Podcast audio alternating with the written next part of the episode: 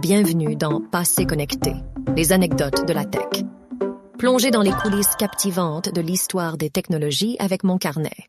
Le terme cyberespace n'a pas seulement conquis l'imaginaire populaire, il a aussi trouvé sa place dans le vocabulaire académique et politique.